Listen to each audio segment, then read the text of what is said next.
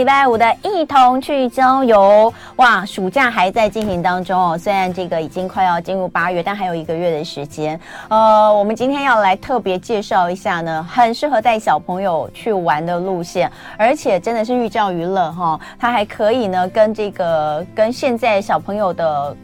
不管是一零八课纲里面要学到的东西，或是我们常说的现在呃联合国非常重视的这个永续哦 SDGs，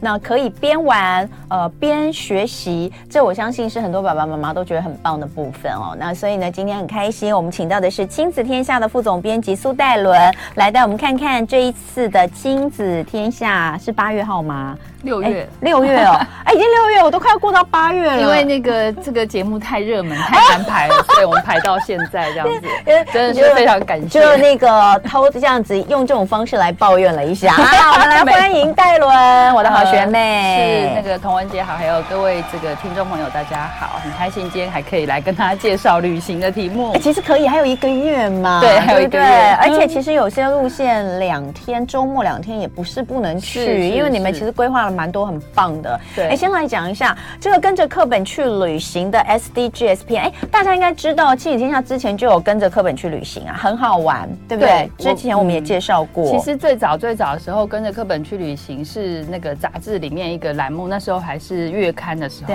那好像也是每两个月会有一个这样的题目。嗯，然后后来我们二零二一年，就是那时候、嗯、呃，台湾那时候疫情不是很严，嗯、没有很严重，所以呃，二零二一年稍微舒缓解封，我们也是做了一。一期封面故事，但是那时候是放在我记得是一月刊，一月号的刊物，然后。很好笑的是，因为其实我们并不是专业的旅游记者，那一月刊就是冬天要去采访，就其实那一期根本就是跟着风雨去旅行记者啦，对对对，然后就就总总而言之，但我们还是很努力，那一那一刊就介绍了蛮多好玩的路线，然后那个就是大家的反应也都很好。嗯、那后来刚好中间又中断了，又有疫情，那今年就觉得说哇，大解封应该可以再来做一次哦，对，但这次我们就学聪明，我们就把它放在夏季看，那至少采访的时候。其实真的就是都还蛮适合，就是去去玩的时间点。嗯，嗯，好，那我们就来看一下哦。这一次因为你们就呃，哎，我我们之前跟着课本去旅行。有有有特别就是 SDGs 嘛？哦，没有没有这个吗？好像没有。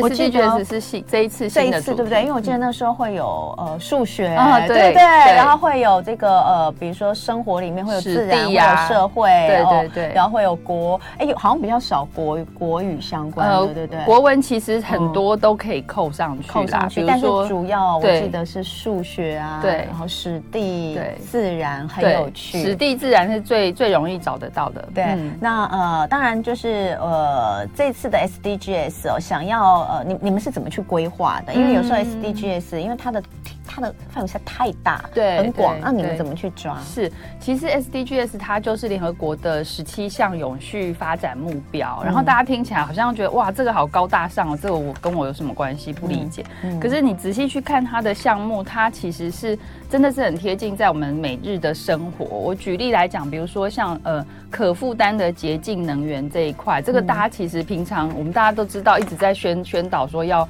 呃环保啊，然后要用一些绿能啊这些，其实。这个都在我们生活里面，其实可以见到。嗯、然后又比如说像呃有一些呃它里面的目标，比如说像是永续城市跟社区，它也是其实在推广一个，就是说其实我们可以在对环境跟经济发展各方面都可以更友善、更好的一个、嗯、呃就是做法。所以它看起来好像是有一些是离我们觉得哎好像很遥远，可是其实呃大部分的是我们其实实。身体力行，生活上面啦，就可以每个人的呃，就是范围内有一些或多或少都可以做得到的。嗯，那所以我们就觉得说，哎，与其在课堂上面好像很。高大上的一直在谈这些目标，那不如我们就其实一边玩都可以一边去学着体验。其实每一个路线，说老实话，刚刚那个虽然讲说是那个什么实地这些，其实我们去的那个路线，我们都是先想想那些路线，然后再去想它有哪些元素是符合我们的可以学习的科目，或是 SDGs，其实都找得到，多半都找得到。我觉得应该要先让大家知道，因为其实 SDGs 哦，就是很多人啊，很多。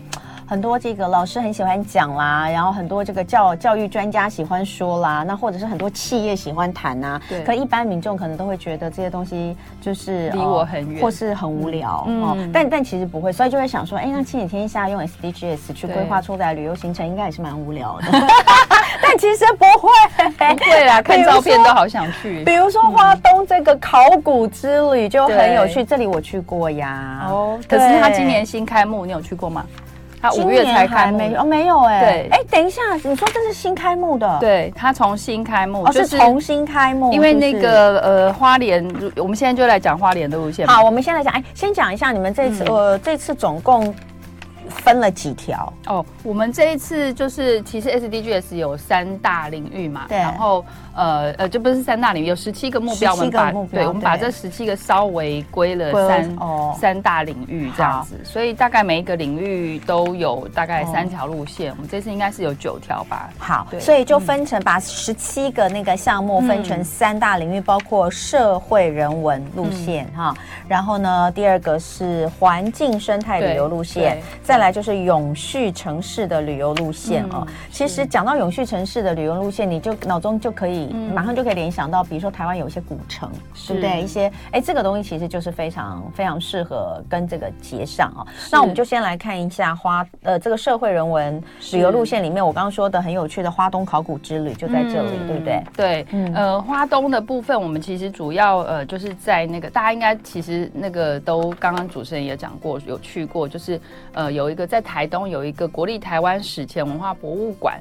好，这个呃这个地方，这个我想大家很多很多是当当地人从小到大都去过了。嗯、然后我们这一篇里面拍的这个就是史前像的这个一些模型，嗯、这个大家应该也都可能小时候去有印象。不过。呃，这个史前馆呢，就大概说一下，它疫情期间其实是闭馆，嗯、然后整个重新的做整整修跟、嗯、呃重新设计，其实是应该不不不是只有小部分的整修，它整个大规模请令请了这个建筑师陈哲生建筑师，然后来做整体的规划跟设计，所以里面有一些展品，虽然经典的展品我们看得到，嗯，然后但是它整个展场空间还有整个动线，整个全部都改变了。嗯，我们很好很有趣的是，我们那时候在挑照片，就是大家。可能看到这一只这个史前的一些动物的这、嗯、这张照画面，然后我们就就哎觉得哦，这这一张照片真的很很很蛮蛮不错的，蛮蛮震撼，就挑了做很大。就那时候在做杂志的期间，我就去翻我们的旧杂志，很多年前的旧杂志，嗯、然后有一篇在谈什么科学教育的，就会同样也有这一只像这样子哦，这样子吗？对，所以就是我刚刚讲的，它它其实是呃这个馆它重新整修，但是里面展品还是一样，哦、对。可是你去完。完全会不一样的感觉，没关系啦，那个已经很多年前，那时候的小孩也都现在大了。你现在带去的，你现在带去的一定不是当年带去的小孩。对对对。然后它里面增加了很多，先讲室内，它增加很多儿童可以实际动手体验的部分哦。哦，这一张照片应该是户外，这个是附近的那个考古的遗址哦。对，因为呃台东的这个地方，它其实大家知道那个台东车站嘛，这个是卑南。哦，对，卑南卑南遗址公园，卑南遗址公园，就是那时候原本台东要呃在做新的车站的时候，在挖挖挖，就发现说，哎，怎么挖到很多这个呃史，就是一些遗址啊。后来请考古学家来鉴定，才发现哇，不得了了，这边是非常非常重要的一个考古的地区。所以后来台东车站就整个迁移到新，就是现在那个地方去，这样子，就是它它等于就是离开原本要设置的地方。那这个这一区呢，就把它保留下。来，那因为它真的是很重要，就是我们后来呃考古就发现说它是很重要的这个卑南遗址这个地区。那这个是在刚刚讲那个博物馆的附近啦。那博物馆内它里面就有很多呃，就是儿童可以动手体验。我觉得这个是最棒的，因为通常我们带小孩去博物馆，很多都是。哎，你就是站在玻璃玻璃的外面，或是什么亚克力的外面，不能碰，禁止碰。然后小孩子太吵也会被那个纠正什么。但是它里面有很多像，比如说它有一些那个呃破的陶片的模型，那小朋友就可以直接，你就可以动手把它拼拼拼，你就会了解说，哦，这个原来在呃挖它以前在史前它可能完整的这个形状是什么样，然后它有什么功用，嗯、然后它还有一些就是可以让你呃创作啊彩绘。DIY 的这些呃呃这些呃，就有点像体验活动。嗯，我觉得这些都是现在他对呃小孩非常友善、亲子非常友善的地方。嗯、而且而且他在室内不会太热。哦，对对，很 重要。对不起，夏天要找室内的场地。哎，对啊，因为如果尤其是中午的时间，中午前后那个时间，真的在台东，你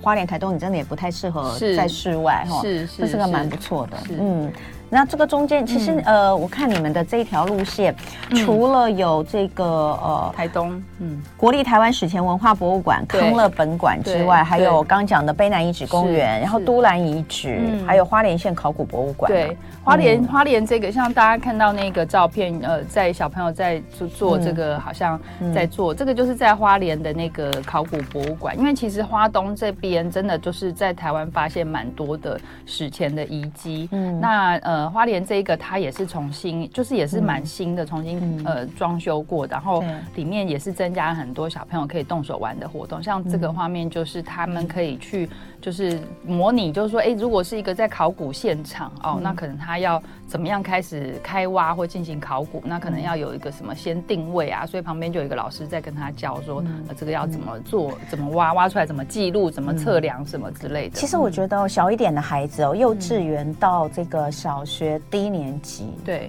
中年级可能有一部分小孩都还是对这个觉得很有很有兴趣。对，你知道我以前有买过考古组给我儿子。哦，嗯，你知道他就是那种有我那时候有一个那个国外的，他是专门做那个儿童实验组，一盒一盒超大盒，你知道我一大堆，因为我那时候开团。然后中间有一盒就是考古组，他那个考古组就是他会有一些材料，你可以先做成一个化石一样，你你先做成一个就是一块的东西，然后呢，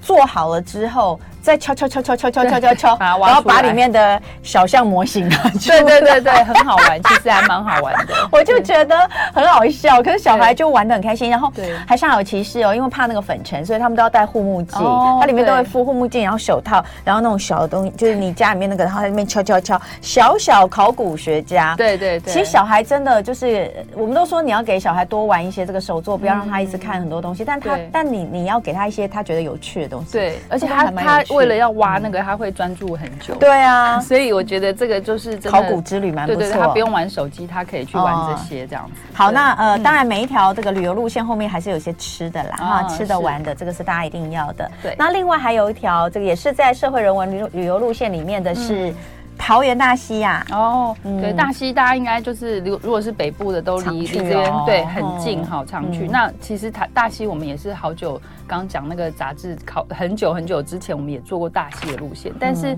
我觉得同一个地方，他们呃，因为可能地方政府啊，还有呃文化团队不不断的在经营开发，其实都有一些不同的面貌。像我们这一次去大溪，我也觉得非常的惊艳哦。他们有 他们有一个叫做有一群叫做大溪木艺生态博物馆，然后大我那时候一开始想说，嗯，博物馆不就那是不是就是一个呃室内的馆所？像我刚刚讲的哦，那我们进去参观，结果不是。它这个叫做木艺生态博物馆，它是呃一群，它是它是分散的，它等于是把大溪整个地区呃有一些呃，除了有一群一区是这个以前的日本警察宿舍，把它改改装之外，每一栋有一些不同的功能，然后还有整个在大溪老大溪的老街的呃街上也有不同的，像他们有一些非常呃古老有经营特色的一些。店，然后他们也把它纳入这个博物馆的这个一群里面。那、嗯、大溪为什么呃讲到就是说他们的木木工艺很有名啊？因为主要是因为大溪它其实以前啊最早古早的时候，呃我们其实是靠河运为主，所以大溪它算是呃之前在呃在上游有那个木头的开采，然后会。呃，也透过这个河流运输到大溪，它是一个中枢。嗯、然后在大溪那边呢，就有很多，就是呃，当初就是板桥的呃林林本源家族，他们有到大溪这边来制产，嗯、所以在这边他们引进了很多当时从唐山来的手工艺很好的木工师傅，在这边就把这个木头呢，可能重新制作成家具。嗯、那大溪最有名的就是那个神桌，嗯、就是拜拜的那个神桌，或者是庙里面很多台湾家庭里面都会有那个神桌。那而且他们用的木材。都是非常的厚实，非常的、嗯、非常的那个怎么讲，很大气的这种、嗯、这种材料，所以大溪是因为这样子，那个木工艺会这么有名。那现在呃，就是的这个大溪这边的文化局，他们就把这个特色呢，把它整个呃，等于是保存下来，然后更作为衍生。其实大家如果假日有时候不知道带小孩去哪里玩，可以上去查一下那个大溪的这个木艺生态博物馆，他们有办非常非常多的一些亲子体验活动这样子。那不过提醒我们去采访的时候，当地人都提醒我们说，假日去真的人太多，因为很多人去大溪老街玩，嗯、然后交通什么很不方便。所以如果暑假可以的话，还是可以趁平日的时候去这样子。嗯、对，那假日的时候可能就利用一些呃比较大众运输工具，看能不能到达那边。嗯、对，嗯，好。所以那这一条路，因为也也是有蛮多的哈。对后面还有个打铁店、嗯、哦，我觉得这个好赞哦。对，我觉得我儿子一定很爱。真的，我们去我们去拍的那个摄影呢，就是建斌哥，啊、我们的摄影建斌哥呢，去那边就整个眼睛一亮，这完全就是他的菜这样子，因为它里面有非常多的那个，就是大家看到照片也看到很多不同的那个刀呃刀械，对，刻制化刀械，是是，我儿子超喜欢这种东西。对，但他如果说大一点的，他其实有呃针对我看一下，他是有国中以上啦，你可能要国中以上，他有。开这个一日铁匠营哦，对，所以小小朋友还是不太行。对，可小小朋友可能去参观，对。然后他这里真的是就是可以，你就可以体验到就怎么样从这个铁锤打成一一把，真的是很刀，对，刀刀出来，对，而且而且这老板收藏很多一些这个动物的这个什么一些标本的骨头标本，嗯，这个是老板吗？好年轻哦，真的很年轻。对他，他这个老板叫于义章，嗯，他是航太系。毕业的耶，是是，然后回来继承打铁家业，是是是。我我们这一次去大溪，其实刚刚那个讲到一个重点，我觉得我还蛮感动的是一件事情是，哎，大家都觉得说年轻人好像不愿意再回乡工作，可是其实，在大溪有非常多的年轻人回去在这边，然后以他们的这个传统职业为荣。其实啊。现在全台湾都是青年返乡状态。对，等一下继续聊。今天一同去郊游单元是亲子天下副总编辑苏戴伦来跟我们分享他们这个暑假为大家做的跟着课本去旅行的 SDGs 篇。那呃，规划了三个不同的路线，包括社会人文，还有平呃环环境生态旅游，还有呃永续城市的旅游路线。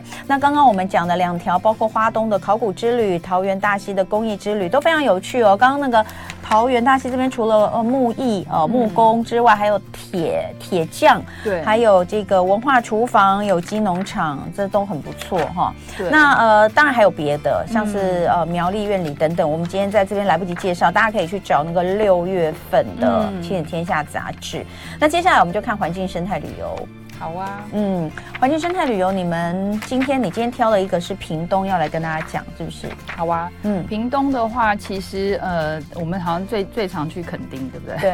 然后就什么海 海生馆，对对对对。那我们这一次找到了一个是屏科大，它有一个这个保育野生动物收容中心，因为屏科大其实他们的野生动物的保育的相关的呃科系跟系所真的是国内首屈一指，然后他们也是在呃。台湾就是应该是说有这个大型的野生动物的收容救治的一个单位哦，嗯、是是在屏科大，他们是这个最有名，嗯、所以他们其实早期在那个他们的校园里面就有很大一个园区，其实就是在收容这些受伤跟送送旧伤的呃野生动物。那现在他们其实。呃，把它怎么讲？就是说有开放对外参观，可以接受大家的预约，然后可以去参观，而且还有人导览。那它这个园区就会跟我们去一些动物园啊，或者说比较私人的游乐园去玩的那个比较不一样。他们。重视教育，然后他们其实很很希望推广的一个观念，就是说，其实这些野生动物，它们呃不是供人玩赏用的，它本来有本来的栖地，它本来就是在呃户外野外的空间生活环境，所以我们应该要去呃就是尊重他们的生态，然后不要去影响他们的生态。嗯、那这里的野生动物里面，它其实呃像早期我不晓得那个童文姐有没有印象，就是。以前台湾好像很多人喜欢养那个红毛猩猩，有啊，对，就是就是很多红毛猩，然后就是有私人的把它当宠物。我记得有一只常常上新闻，就他跟什么主人的感情太好了。对。然后后来好像主人是主人生病了，还是他生病，反正就是对，很催泪，你知道吗？对。一直播，一直播，一直播，我也播了不少。对。然后其实那些红毛猩猩当时，因为因为台湾其实不是红毛猩猩的产地，那可能在东南亚或是马来西亚这边，那当时因为野生动物保育法都还没有立法，所以很多都是就直接进口。那现在其实看起来那些都走私违法。对啊。对。那很红毛猩猩它是很大型的野生动物嘛，那它养了，当然就是说可能现在现在大家可能动空间也很小，或者说有些那个早期它是一些私人的游乐园引进，那后来游乐园就倒闭，经营不善倒闭，那那里面野生动物怎么办？他们就不管它弃养啊，所以其实那个平科大他们这边有蛮多可怜的故事，比如说他们有去救治过一些那个呃就是。像这样子的一个红毛猩猩，或者说大型野生动物，嗯、就发现其实那些因为猩猩灵长类跟人类还蛮像的，嗯、他们甚至都有一些忧郁跟那个就是会自残的那种倾向，嗯、因为他就被丢到那边，然后可能被关在一些呃环境很不好的地区，所以后来救治回来，经过他们的治疗啊疗伤，嗯、然后。还有一些比较好的空间的放养，嗯、慢慢慢慢有恢复。嗯、那其实像这里面还有一个照片，我们是呃拍到一个，它叫阿彪，它这个它这一只动物它是狮子跟老虎交配出来的，但是大家知道狮子跟老虎是不同的物种，其实他们是不能够呃就是交配，然后生下来的这个就是下一代，他们也是有缺陷的，然后也不能够繁殖的。那为什么要让他们去生这样子的动物？就是都为了人类的好奇心、跟好玩、跟私利去产生这样子的，呃，就是我觉得是动物的一个悲剧。有问过他们要这样吗？其实没有，他们生下来就是很悲惨。所以，其实在这个野生动物保育中心里面，它有很多这样子的一些收容救治这样的故事。所以我刚刚讲说，它不是让主要的目的不是让大家去玩赏，就是说哦这个动物好可爱怎么样？它是希望透过呃，就是大家去看，真的实际去看，然后了。了解说，哎，他们为什么进来这边？那为什么我们人类可以做些什么？不要让这样子的悲剧继续的发生哦，这是有很大的一个教育的意义在里面。对，嗯，这个平科大的保育类野生动物收容中心，还有沙林生命教育馆，呃，好像有。他这边是要先预约，对而且有一些规定哦，五岁以下不能，小朋友不能去。对，主要是考量到可能有一些人畜共通疾病的传染的可能，所以五岁以下的小孩不能去。嗯，那当然，呃，既然都来到屏东海海参馆，还是可以去一下。海参馆不用特别介绍，对，海参馆我们介绍的是一个后场啊，因为我们通比较常去前场，那后场也是可以看。对，后场也是，他也是要先预约，然后他也是比较教育性质，他就是刚刚讲那个屏科大是有上个礼拜我们有来讲，就是后后场可以看的，对对对，而且他们也是他们是救治海洋的那个，就是海洋的受伤那些的动物，对，也是救治等于是野生的海洋的动物，对，嗯，好，那呃再来我们就来看看永续城市旅游路线，嗯，这次你们呃我们我们今天是挑高雄旧城。啊，高雄，对，这个是莲潭吗？这个是莲池潭，对，莲池潭嘛，对对对，哦，我知道，因为我有一次去玩，就住在这个正对面的一个饭店，所以刚好可以看到这个景，我就拍到这个照片，很漂亮。哦，对对对，我们来看看这一条路线。好啊，刚好高雄是我去的，我可以讲。哎，因为那一次之前上另外一个节目，主持人就说高雄，我们一天到晚去，到底有什么好玩的？它不 就是一个都市嘛？但其实高雄真的是蛮有历史的城市。然后我觉得为什么我们会去？因为我我也是台北人，然后从小我们其实从小到大在那个。历不管是教科书或什么，他其实不会特别去讲高雄的地方历史。嗯、但是你去了之后，你就会发现它真的是一个蛮有，就说真的是很有很多历史渊源，真的有很多都值得我们去学习跟反思哦。嗯、那我这边就推荐一个，他们一条就是呃，他们现在有一个高雄有一个叫做建成之旅、建成建成计划的这个呃这样子的一个呃建是那个看见的见，对，看见的见，城市的城，它整个展开就是应该是看见。旧城计划，呃，这样子的。那为什么叫旧城？大家像我们台北也有一些旧的城门嘛，就是可能从清朝时代就遗留下来的。因为从清领时期开始，呃，对台湾有一些呃政治的统治跟管制管理，所以就开始建了很多城的城墙、城门。那在高雄地区呢，主要是现在的左营，其实是以前呃。就是叫做凤山县治，对，在在清朝时期是在凤凤山县，那反而是现在高雄的凤山市。它是它是以前这个旧的这个凤山迁过去的，嗯，好，那旧的这个凤山县，它其实就遗留了一些，就是像也是一样有什么东西南北的遗迹。那其中像这个东门这一段啊，现在照片上看到东门这一段，它这个它这个城其实是我们呃应该算是台湾现在一些呃从清清朝留下来的这些旧城墙、旧城门里面保留的部件比较完整的，因为大家看到除了它有这个城城墙，然后你城墙还可以走上去。像我们台台北的那个北门，你就是只能看外观。对对对，它它就是一个对，就一个矗立在那里。是是是，它它还可以走上去，然后走上去，它除了这个之外，它下面你可以如果照片前面有看到，它其实有保留一小段护城河，就是它有一段城墙，然后城墙外面其实它有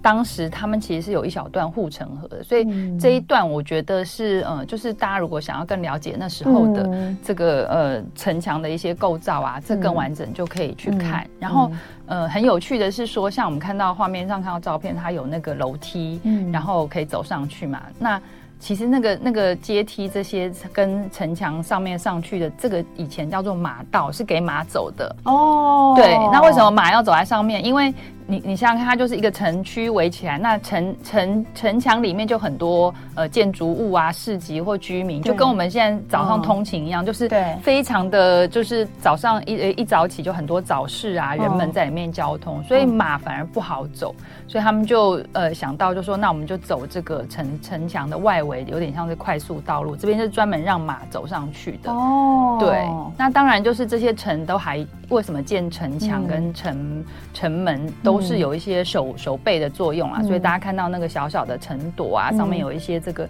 空间，嗯、这个都可以，嗯、对对对，攻击用，对对对，都可以跟、哦、跟那个孩子介绍说，这个是哎、以前的功用是什么，然后。嗯。呃，画面上看到有那个穿清朝的那个衣服啊，那大家都很好奇。他其实那边呃，就是有一个旧城文化协会，也是一个组织，他们非常呃关心在在意这个高雄这边的一些旧城旧城文化的保留。那所以他们有不定期会办很多活动，就是让你去体验跟介绍，而且很多都很适合小朋友。那也有一些体验。那像特别的活动，有时候他们就会穿这种。服装来介绍，就会让你更有临场感。我看到这个时候，只会想到韦小宝，怎么回事？对，被我们受到周星驰的荼毒太深。对，所以是韦小宝。然后这个是户外的嘛？那户外如果大家觉得太热，没关系，它附近就是离这个东门走路可能五五六分钟、七八分钟，就有一个叫做建成馆。好，它就是一个比较室内的一个展展区。嗯、那那个建成馆里面就是呃非常，我觉得它真的是麻雀虽小五脏俱全，它很好玩。它里面就是呃有这个考古的遗迹，然后还有刚刚我们讲那个旧城，它把它做成一个很动态的模型。嗯，然后它还有那个动态模型，就是他们可能一定时间，比如说可能要看一下时间表，不知道整点还是半点，他们就会有那个光雕秀，它就会。就有一些就会解释说，哎、欸，当当初什么呃清朝的时候啊，为什么在这边盖这个城？然后后来为什么这个凤山县城因为一直盗匪，一直一直攻击，然后好像这个地理位置非常的就容易受到攻击，所以他们就迁迁走了，迁到呃新的这个凤山凤山的地区的这个城。嗯嗯、那但是后来又经过怎么样？就是他把那个历史整个做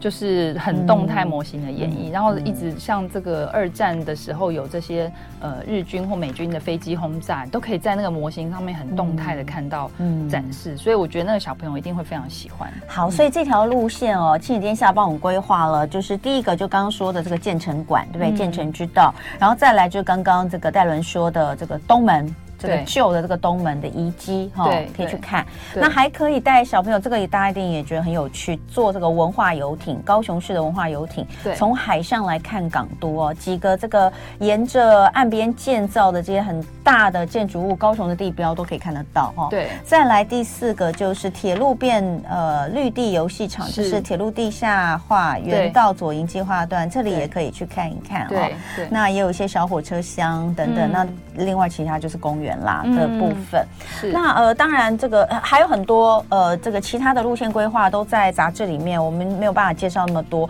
不过还是要有一个我觉得比较比较重要，告诉大家，嗯、就是如果我们要带孩子去，有点像是这种主题式的旅游，嗯，我们自己都不知道，我 我我会跟他介绍什么，我对自己都不熟，所以还是要做点功课，对，对不对？对，其实我觉得就是带亲子出去玩，有一些呃 paper 啦，就是说。呃，当你可以看孩子的年龄程度哈，嗯、我觉得要有一个原则是让他可以有一些参与，跟大人要事先有一些准备，嗯，这个是还蛮必要的，嗯，因为你为什么要说让他参与？因为很多时候如果全部都是大人帮你安排好了，你你就我们自己将心比心也是啊，嗯、就是你会觉得说啊，那我今天为什么来这里？然后那就走马看花，我不没有兴趣，我其实就。不觉不会觉得这个好玩，嗯，嗯，所以呃从小到大可能可以有一些不同的情呃程度，让小朋友。如果年纪还小，maybe 你就让他选说，哎，我们今天想要吃什么？有 A、B、C 三个，然后你可以帮我找找看。像，呃，我觉得像大一点的孩子，像我女儿现在也比较大了。从去年，去年我跟她两个人，我们自己去绿岛旅游，嗯，然后哦，还有在之前我们有去去小琉球玩这样子，然后我都是请她帮我，哎，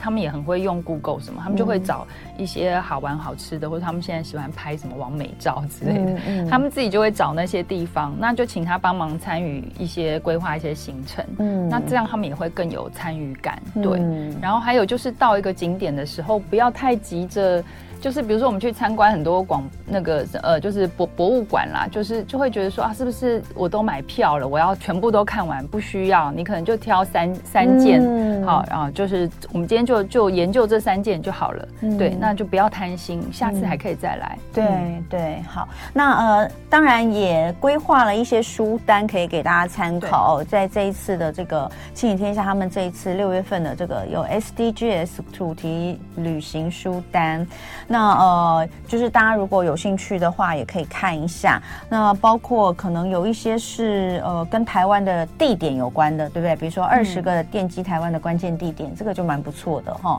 这跟历史跟地理都有关的哈。嗯、那呃也有一些什么十七个改变世界的方法，这个也蛮有趣的，就是直接告诉他 SDGs 是什么。是，是是这个真的有点难跟孩子一聊，但其实也、嗯、也没那么难，就是日常生活当中有一些通通都可以弄进去。嗯、那呃今天。很谢谢戴伦来跟我们分享大家可以去收藏下六月好的这个亲子天下里面就有很清楚的介绍谢谢大家。谢谢。就爱给你 ufo